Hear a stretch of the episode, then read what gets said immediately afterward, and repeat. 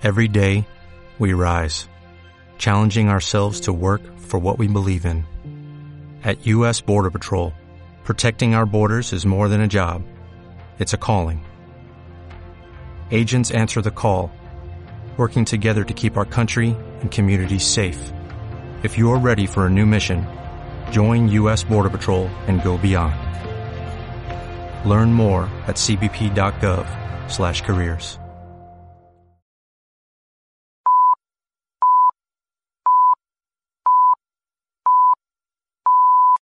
Muy buenos días, queridos amigos. A todos os deseamos un feliz domingo. Un domingo con algunas nubes que amenazan algún chubasco. Madre mía, qué temporada llevamos. Es que no para de llover.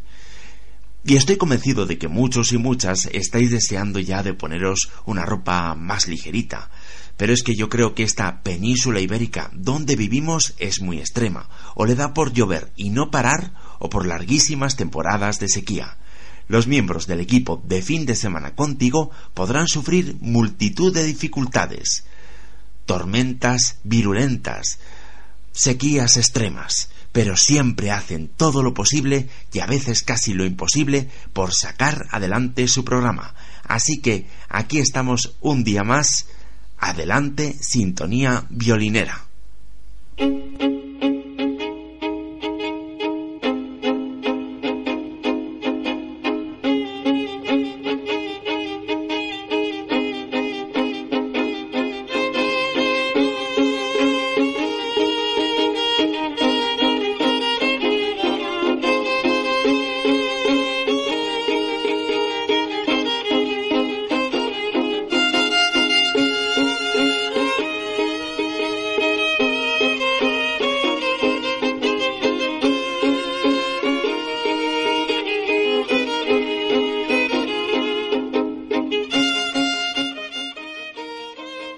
Y es que aquí estamos de nuevo todos los miembros del equipo de fin de semana contigo, en el micrófono Nacho Herranz y en la redacción los compañeros Ángel Jiménez y Eva Salamanca.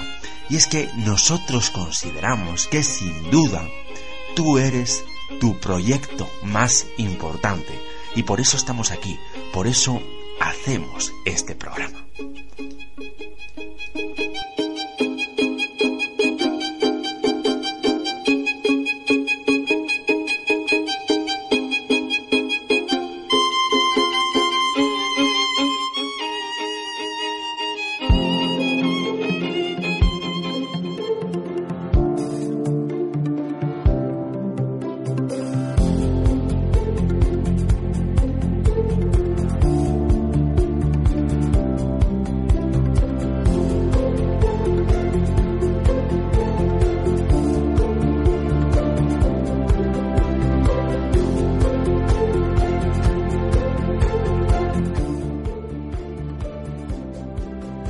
Y a partir de este momento te espera un buen rato escuchando radio de calidad y escuchando radio arrolladoramente positiva, porque es lo que nosotros queremos darte, una radio que te haga ser feliz.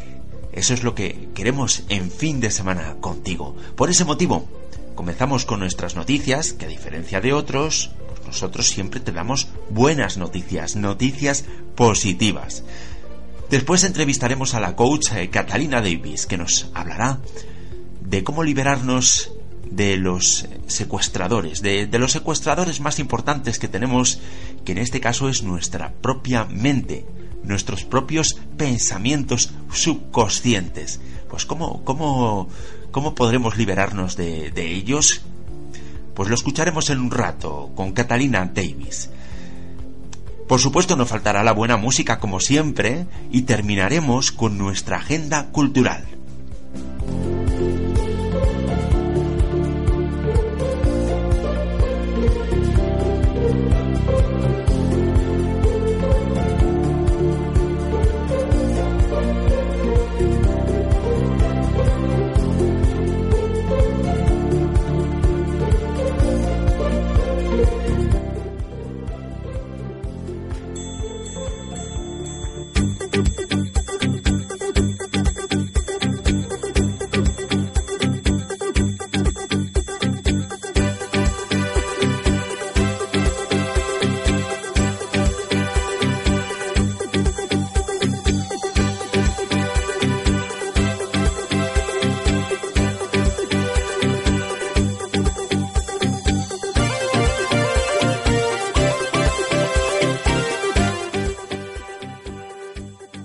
Noticias en positivo.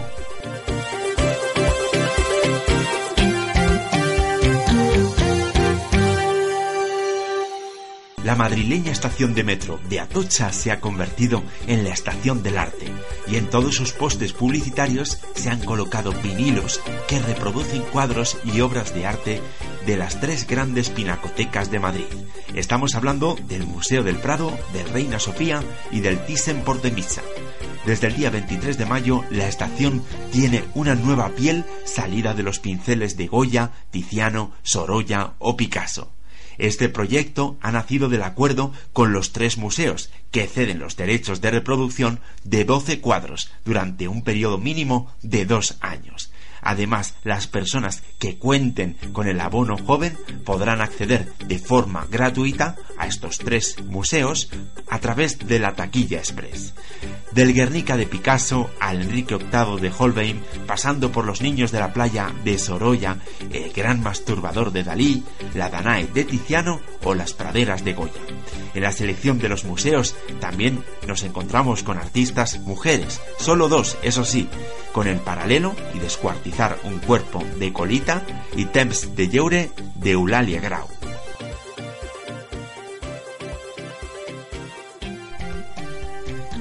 Ha nacido la coordinadora estatal Stop Ganadería Industrial, formada por plataformas vecinales y organizaciones, y este fin de semana, ahora mismo, están celebrando el segundo encuentro contra este tipo de ganadería en la localidad conquense de Minglanilla.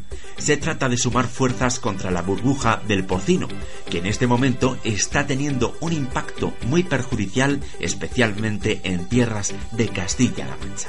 En este encuentro están participando unas 16 plataformas vecinales y 10 organizaciones ecologistas y de defensa del territorio, además de personas representantes de sindicatos, ayuntamientos y partidos políticos. Pero ¿por qué motivo es tan perjudicial esta ganadería industrial? ¿Puede ser una fuente de desarrollo económico para el mundo rural? Pues rotundamente podemos afirmar que no, ya que estas macrogranjas perjudican enormemente la salud pública, el entorno natural y son una gran amenaza para el sector del turismo rural que tanto empleo está generando en contraposición al desempleo que provocan este tipo de instalaciones.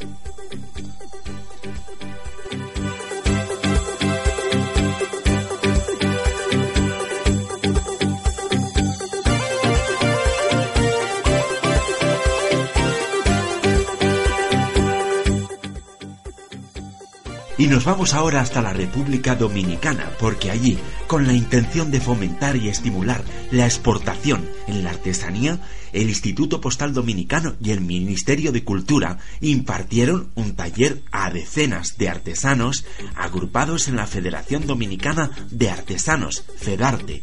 Esta formación pone en manos de los artesanos herramientas que les permiten abrirse nuevos mercados nacionales e internacionales e insertarse en ellos de manera competitiva. El Instituto Postal Dominicano concede créditos muy cómodos y ha fijado tarifas muy competitivas en favor del sector de la artesanía, que es muy importante en este país. Además, el ministro de Cultura, Eduardo Seyman, ha reconocido la importancia que tiene la artesanía para la difusión de la cultura dominicana.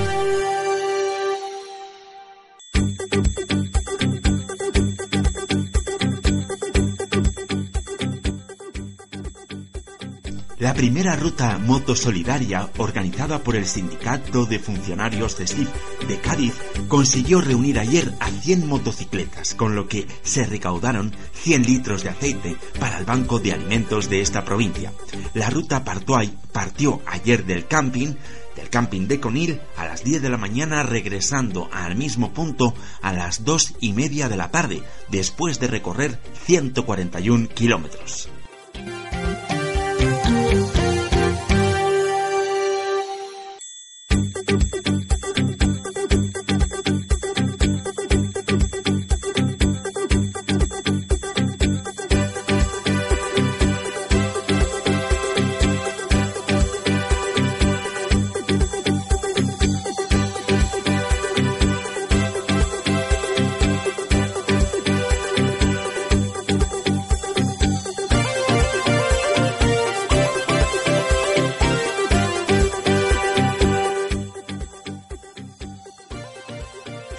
Todavía queda un buen rato para nuestra agenda cultural de la semana. Pero vamos a comentaros a continuación una iniciativa muy interesante para ayudar a los pacientes de enfermedades raras, porque este miércoles día 31 todos los madrileños podemos hacer algo, todos podemos ayudar a este tipo de enfermos.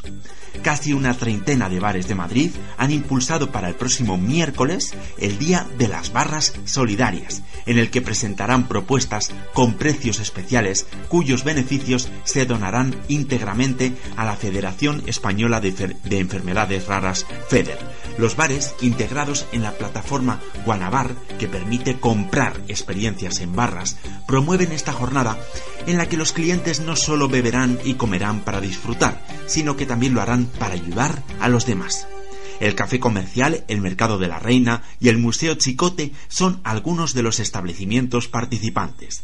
Desde ahora el objetivo de los impulsores es realizar un evento solidario cada trimestre, siendo los próximos el día 31 de octubre y el día 31 de diciembre, para con el tiempo consolidar esta acción con la que buscan impulsar y dar a conocer los proyectos de FEDER, la voz de 3 millones de personas con enfermedades raras en España.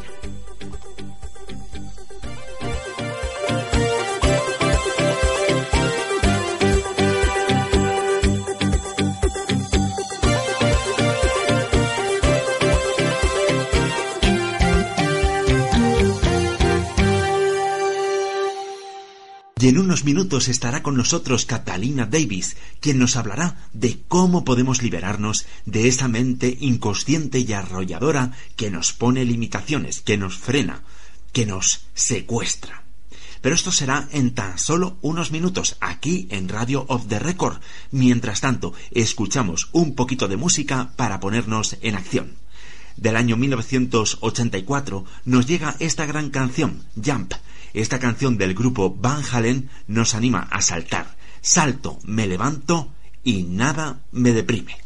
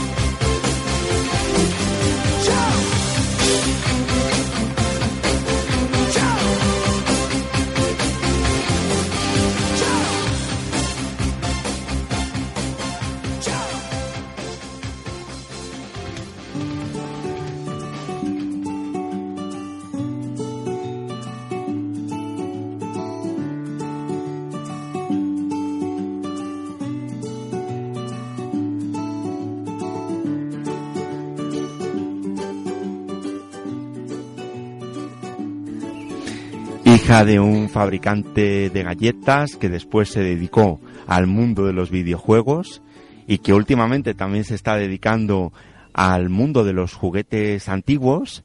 Tenemos aquí a la coach Catalina Davis. ¿Qué tal, Catalina? Muy buenos días. Hola, buenos días, Nacho. Buenos días allí a los que nos estáis viendo y escuchando. Bueno, la verdad es que estamos en un entorno maravilloso que es el Parque Juan Carlos I de Madrid. Estamos en la zona que le llaman el Parque de las Tres Culturas porque aquí se combina un poco lo que es el tipo de jardinería cristiana con la musulmana, me parece, y también con la judía. Es un lugar que, he descubierto hoy gracias también a, a, Catalina, a Catalina Davis y también a, a Quique, que hoy nos está haciendo de cámara. Sí, la verdad es que es un entorno maravilloso. Personalmente a mí me cuando era jovencita, solía venir por aquí y lleva años sin pisarlo y me ha asombrado gratamente lo bonito que está ahora la verdad que es, es precioso, ¿eh? es precioso y yo también lo estoy descubriendo en el día, en el día de hoy. De todas formas, yo quería hablar contigo porque ayer estuviste dando, impartiendo una conferencia a la que por desgracia yo no pude ir, pero mm, yo lo quería cubrir para fin de semana contigo. Estuviste impartiendo una conferencia sobre sobre un secuestro y yo me pregunto qué vas a hacer, vas a secuestrar a todos tus coaches o qué vas a hacer, qué es eso del, del secuestro. Bueno, si se portan mal, igual hay que secuestrarles, no lo sé. Pero no, el caso es que, para mi punto de vista, después de empezar a hacer un estudio más pormenorizado de cómo funciona la mente humana, cómo nos comportamos, cómo nos relacionamos, me di cuenta que existen como diferentes juegos dentro de la vida. Cada persona está en uno o en varios. Y uno que últimamente eh, para mí resalta prioritariamente es el juego del secuestro. ¿Y qué tenemos secuestrada? Nuestra identidad, la felicidad, el amor, los sueños. Pero realmente nosotros como tal no estamos secuestrados. Y eso es algo que tenemos que tener muy claro, porque muchas veces podemos sentir que no, hemos dejado de ser nosotros mismos, que a lo mejor estamos deprimidos, tenemos ansiedad, o puede ser que hayamos perdido el trabajo que no nos encontremos bien de salud, pero eso no significa que tú no puedas liberar esa parte y ser feliz. Con lo cual, la base de todo el secuestro al final es que tú no eres feliz con la vida que tienes por algún motivo externo. Porque aunque parezca que si es que la salud es íntegra mía, no, es que el trabajo me pertenece directamente, no son, no son causas ajenas a mí. Sí, realmente podríamos decir que te puedes disociar de esas partes que tienes mal y desde tu ser, desde tu corazón y recuperando ese amor hacia ti mismo y hacia la vida, puedes decir, vale, aunque yo tenga esta situación, yo puedo ser feliz. Y una vez que eres feliz, ¿sabes lo que pasa? Que tu mente empieza a ver otras opciones diferentes. La vida te empieza a abrir otros caminos. Imagínate, vamos a poner el caso que tienes una empresa, ¿vale? Y tú eres empresario.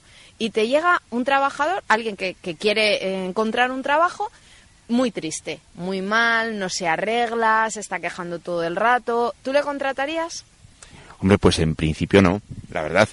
Claro, entonces eso es lo que nos pasa. De repente hay una situación externa a nosotros que empieza a hacer que nos empezamos a encontrar mal, que toda nuestra vida se desmorone, eh, personas que se están medicando, que llegan incluso a pensar el suicidio por algunas cosas que les ha pasado, cuando de repente solo es una parte de su vida, no es toda su vida. Entonces, si ellas, en vez de eh, dejarse llevar por toda esa emoción negativa, se suben al carro de una persona positiva y ahora bien, llega, llega otra persona o esa misma persona renovada, feliz. Dice, sí, mira, llevo dos años en paro, pero me he estado formando, he estado, tengo un montón de ideas que yo creo que puedo aportar a esta empresa. De verdad eh, quiero demostrar mi valía porque yo voy a estar aquí como si la empresa fuese mía, tal, no sé qué.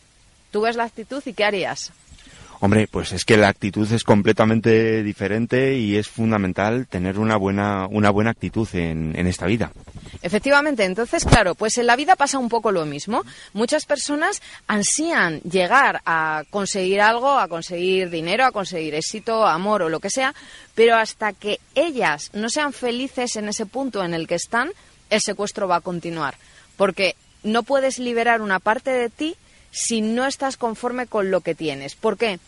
Porque si, aunque en un, en un suceso hipotético que tú llegases a conseguir aquello que deseas, seguirías siendo infeliz. Imagínate, por ejemplo, yo quiero ganar mil euros o dos mil euros, ¿vale?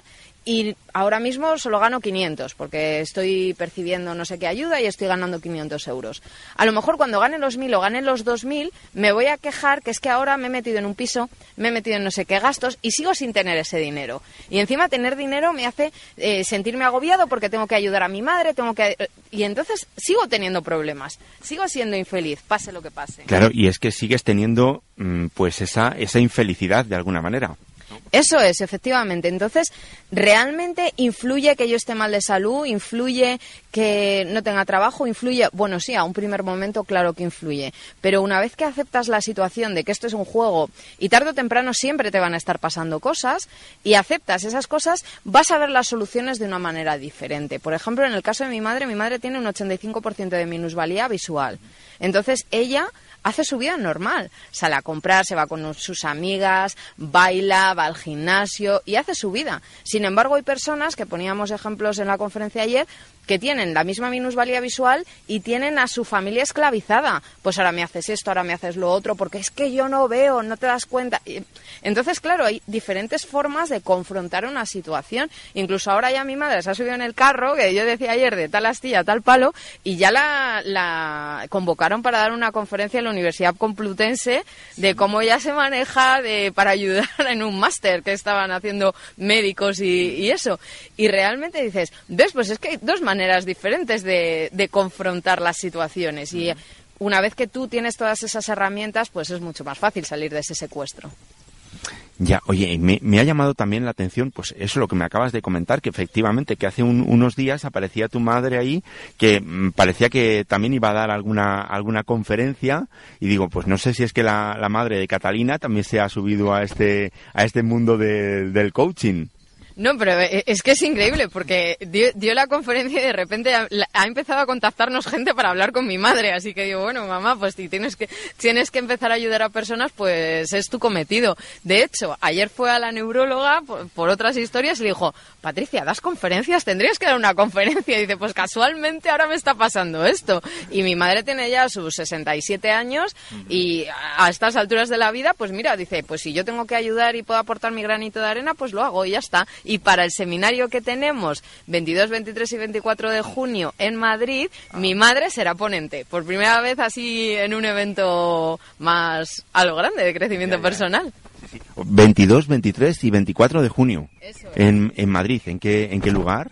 En EO7 en Moncloa. Es un seminario intensivo, súper exclusivo porque son plazas también reducidas, la verdad, y donde vamos a ver todo el secuestro más pormenorizadamente. Vamos a aprender todas las herramientas para ir desentrañando, liberando a nuestros sueños, a nuestra felicidad, eh, confiando en nuestro verdadero ser volviendo a transformar ese ego que muchas veces nos limita y ya de ahí saliendo con un plan de acción para conseguir aquello que deseamos. Oye, mm, de verdad me parece súper, súper interesante.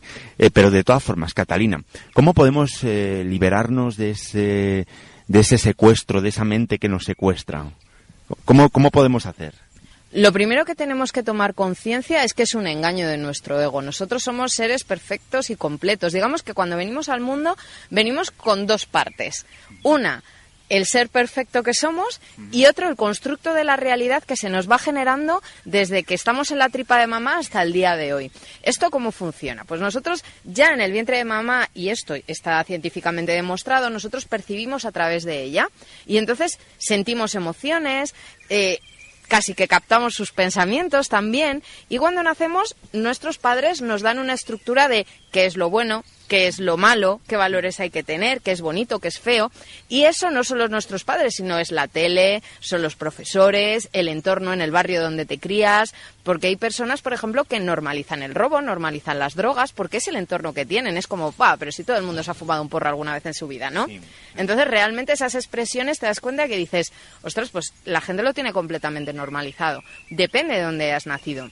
Entonces, creo que una vez que tomas conciencia de que hay una identidad que te han generado factores externos y que te está limitando, tú con factores externos también puedes crear una nueva identidad.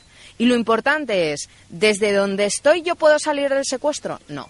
desde donde estás ahora mismo tú no puedes salir del secuestro. Tú tienes que ser una persona diferente, tienes que crearte un nuevo ego. Porque para mí eh, todos los estudios y todo, todo lo que hay por ahí rondando de no matar al ego, pero es que si matamos al ego no podemos estar en este plano.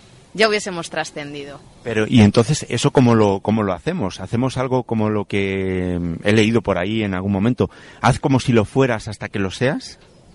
Realmente sí, pero fíjate que ya no se trata de haz como si lo fueras, se trata de sentirlo. y no es un cambio que se pueda hacer de decir voy a modelar a esa persona y a partir de ahora voy a hacer. Hay que ir poco a poco, hay que tomar conciencia de por qué yo actúo de esta manera. O sea, si yo miro en mi pasado, ¿De quién he aprendido yo estos patrones? ¿De dónde proviene todo esto? Quizás es epigenética que venga del transgeneracional, eh, quizás es de mi padre. Entonces, cuando yo tomo conciencia de por qué y para qué me estoy comportando así, yo puedo hacer un cambio. El problema que nos surge es que muchas personas se proponen ese cambio pero no lo consiguen, porque su mente les está saboteando. Entonces, por eso es tan importante hacer ese cambio de identidad, tomar conciencia de que aparte de ese ego que tenemos como identidad en este plano, existe un ser superior. Obviamente tú no puedes vivir en tu ser superior, es muy complicado, es que no estaríamos aquí, pero sí podemos modelar un ego que se parezca a nuestro ser superior lo más posible y que se adapte a las necesidades que nosotros tenemos para poder hacer una evolución en este plano. Entonces, de esa manera sí podemos salir de ese secuestro. Cuando hablas de ser superior, ¿a qué te refieres exactamente? Vale, la verdad, nuestra verdadera identidad. Si nosotros ahora mismo nos quitásemos las limitaciones, ¿quién seríamos? Seríamos perfectos, superiores de, de, nuestra identidad del ego, o sea, algo mucho mejor. ¿Vale? Entonces, bueno, hay distintas connotaciones para llamarlo el superior, eh, el alma, el no sé qué. Pero bueno, a mí me gusta lo de ser superior porque fíjate, a mí me, me gusta muchísimo el estudio de la dialéctica, de la etimología de las palabras, del significado. Y cuando nosotros hablamos de personas, es como súper despectivo, porque fíjate, cuando nosotros erramos, nada, si es que equivocarse es de personas, equivocarse es de humanos. ¿Vale? Es como súper despectivo. Tenemos fallos, tenemos errores, tenemos tal. Sin embargo, cuando hablamos de ser, de, de algo mágico, maravilloso, es diferente. Ahí es que a través de la lingüística tú puedes cambiar la percepción de quién eres, simplemente cambiando eso. Pero eso lo hemos hecho nosotros despectivos, porque en principio la palabra persona pues tampoco tiene por qué tener nada despectivo, ¿no crees? Eso es, efectivamente. La cuestión es que nosotros en a ver, aquí nada, nada es demostrable, ¿vale? Y esto me gustaría dejarlo muy claro que lo que voy a decir no es 100% demostrable, ¿vale?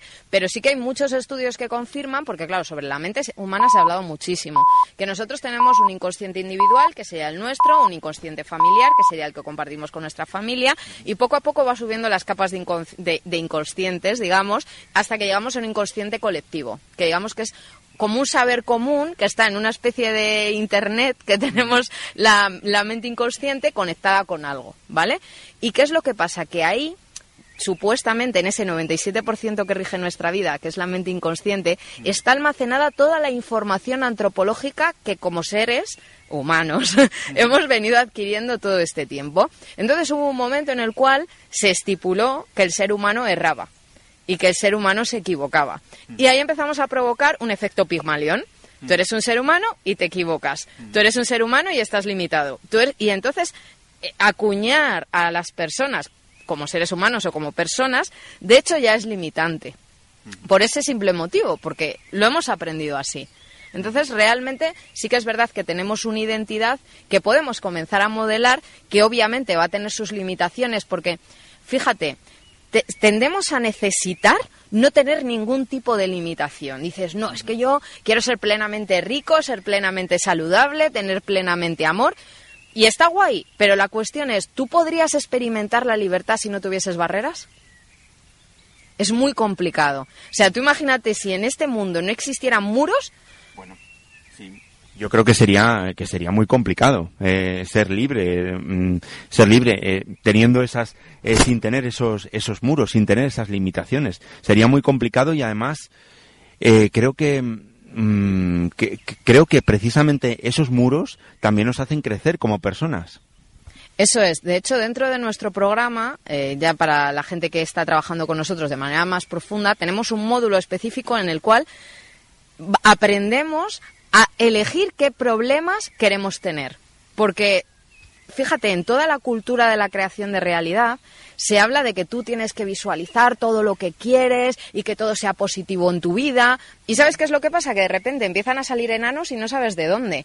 ¿Por qué? Porque cuando se crea el mundo, fíjate en, en aquello del Big Bang y todo eso que pasa, cuando se está creando aparece la materia y la antimateria, o sea, aparece algo que se realiza y luego su, su opuesto.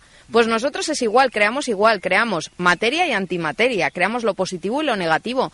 ¿Por qué te enfocas en crear solo lo positivo? Elige qué problemas quieres tener, que sean unos problemas manejables, que sean unas barreras que te limiten, pero que tú digas, vale, en esta limitación me encuentro bien. Y a partir de ahí tú puedes ir cambiando tus barreras, puedes ir ampliando, puedes ir cambiando de problemas, pero así te aseguras que tu mente se siente a gusto teniendo ese problema, porque lo que nos sucede es que nuestra mente necesita tener problemas, estamos diseñados así.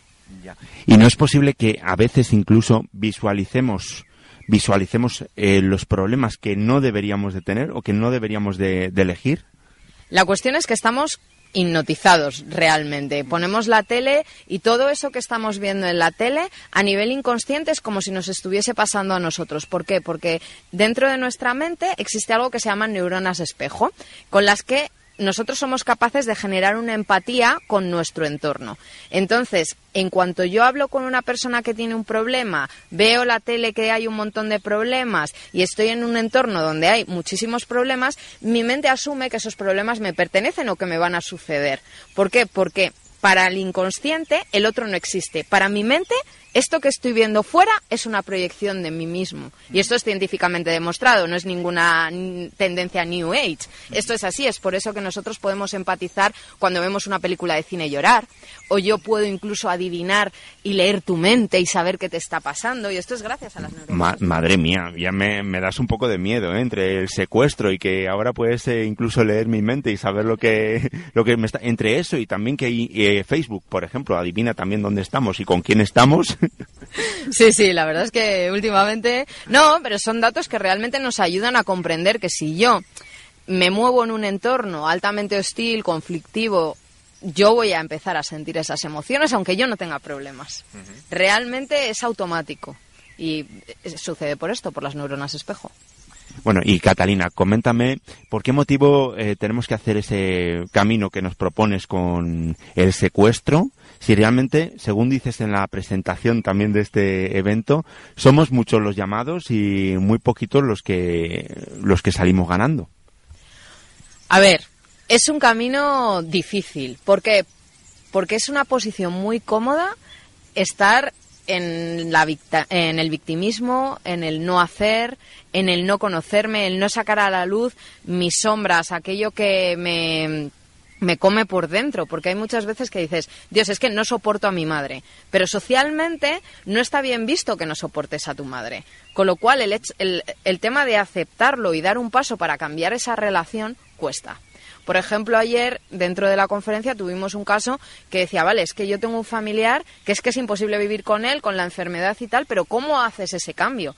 Claro, realmente es que cuesta dar ese cambio, es una decisión, pero en cuanto lo hacemos, otra vez el efecto Pygmalion, generamos que a nuestro alrededor las cosas sucedan. Eh, ver, hace en ti el cambio que quieres ver en el mundo. Esto funciona así. Y sí que es verdad que cuesta. El que toma la decisión y dice, yo quiero eh, comenzar con, con, esta, con este camino que me va a llevar a otro sitio, como decía Enrique Corbera, yo os prometo sangre, sudor y lágrimas. Y es cierto, las hay. Pasas conflictos de identidad, pasas conflictos relacionales, porque de repente lo que antes hacía ya no te gusta. Antes a lo mejor te gustaba salir de cañas, eh, salir por la noche, no sé qué. Y ahora que tú estás en otra evolución personal, dices, no, yo me quiero cuidar, me quiero amar, quiero llevar una alimentación diferente, quiero hacer tal. Entonces, las cosas que antes hacías y te parecían divertidas ya no lo son. Y entonces ahí entras en crisis y dices, Dios, ya no me quiero relacionar con estos amigos que solo piensan en X, ya no quiero irme con esta gente que solo habla de miserias, ya no. Y entonces de repente te encuentras en un punto que dices, abandono esto y vuelvo a mi identidad anterior. Pero ese es el momento, el punto de no retorno donde si damos esa milla extra, somos capaces de salir del secuestro. Oye, yo creo que también cuando, mm, cuando volvemos a, a ese, eh, a ese punto de retorno, eh, a lo mejor es que estamos, estamos teniendo el síndrome de, de Estocolmo, quizás. bueno, realmente, fíjate, sucede en la realidad que las personas se enamoran de los secuestradores. Y esto yo lo comentaba, yo me, para hacer toda la metodología del secuestro me entrevisté con personas muy importantes, directores de cine, guionistas, todo. Y entre ellos un negociador de la Policía Nacional, el más reconocido a nivel nacional e internacional, que lleva casos de, de todas partes.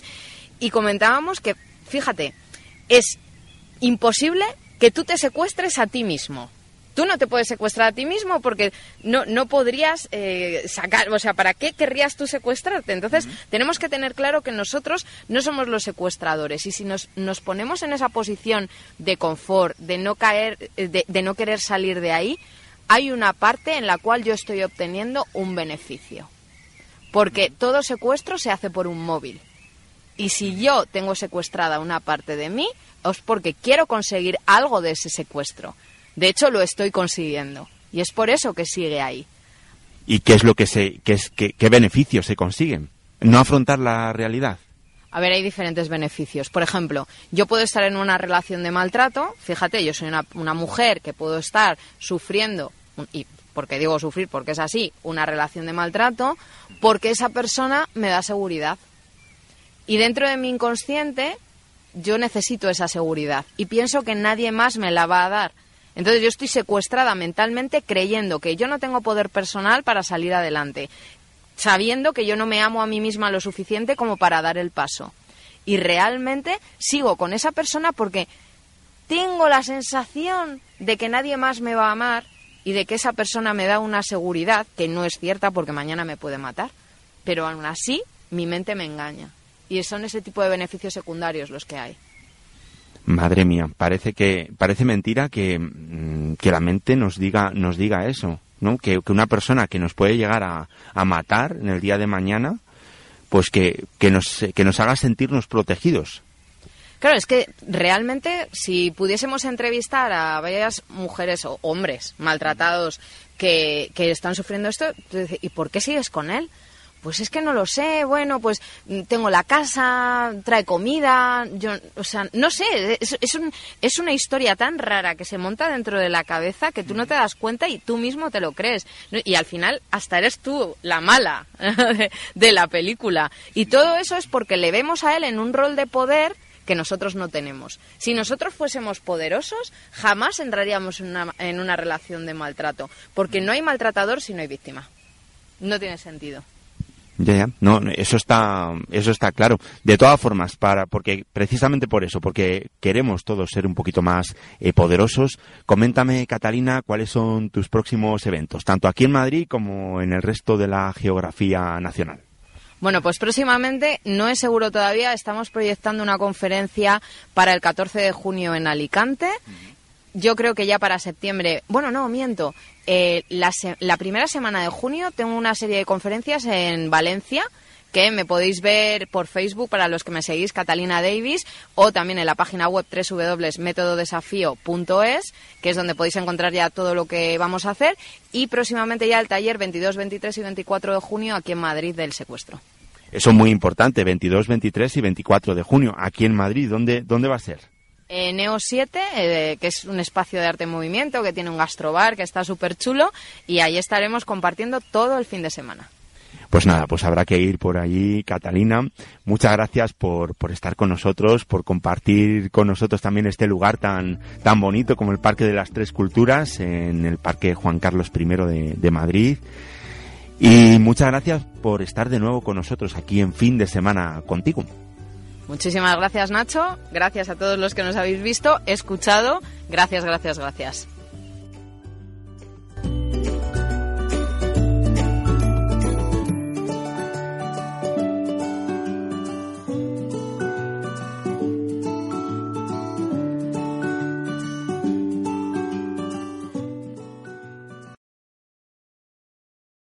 Despedimos ya a Catalina Davis y mientras llega a nuestra agenda cultural, mientras termino de preparártela, escuchamos a Kelly Clarkson y una canción que en el año 2012 se convirtió en un himno de esperanza para los enfermos de cáncer. Estamos hablando de Stronger.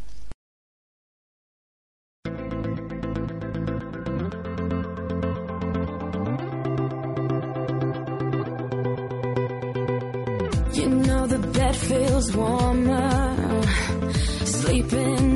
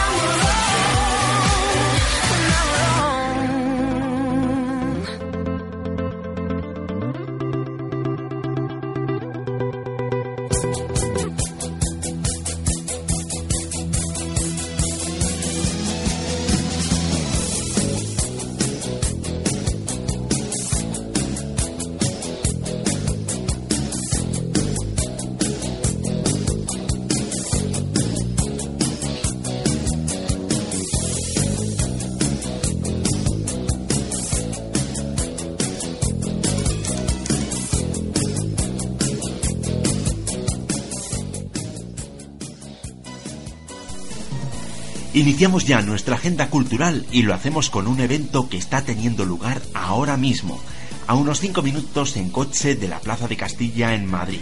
Estamos hablando del festival After Branch, en un entorno único con unas vistas maravillosas de la ciudad, con DJs internacionales, food trucks, zona relax, eh, mercadillo y el mejor ambiente de la capital. Hay autobuses gratuitos para ir y volver desde Plaza de Castilla y se celebra en el Autocine de Madrid.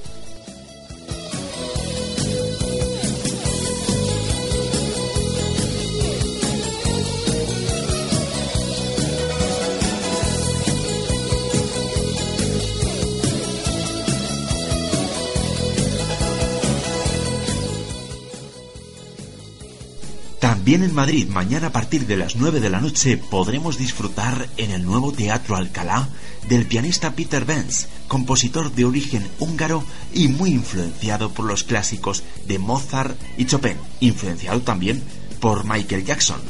Este prodigioso pianista es conocido en todo el mundo gracias a los vídeos publicados por la red de grandes éxitos de la música pop.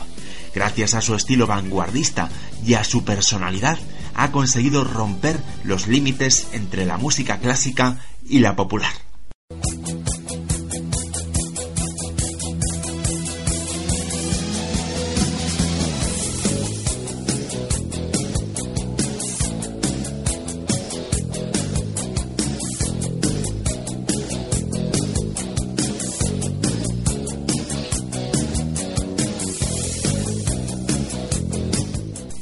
Barcelona, durante estos días se está celebrando un ciclo de cine en torno a las rebeliones del mayo de 1968, las protestas contra la guerra de Vietnam y la primavera de Praga.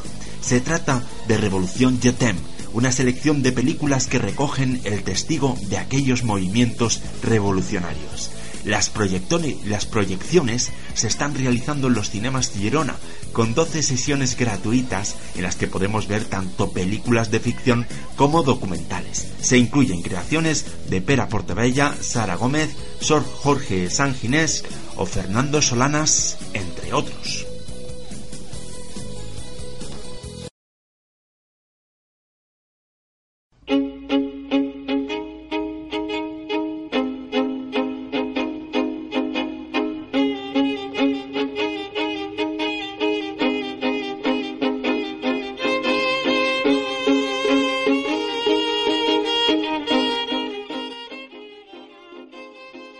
Y ponemos ya punto final a nuestro programa de hoy. Como siempre, lo hacemos como siempre con nuestro correo electrónico que es fdscontigo. Te lo repito, fdscontigo. Ahí estamos para cualquier cosa que puedas necesitar, cualquier queja, cualquier sugerencia. También te repito, te recuerdo nuestra página web que es www.viajerosibéricos.es www.viajerosibéricos.es Te esperamos el próximo fin de semana aquí en la radio, en Radio of the Record. Que la radio te acompañe y desearte que tengas una feliz semana.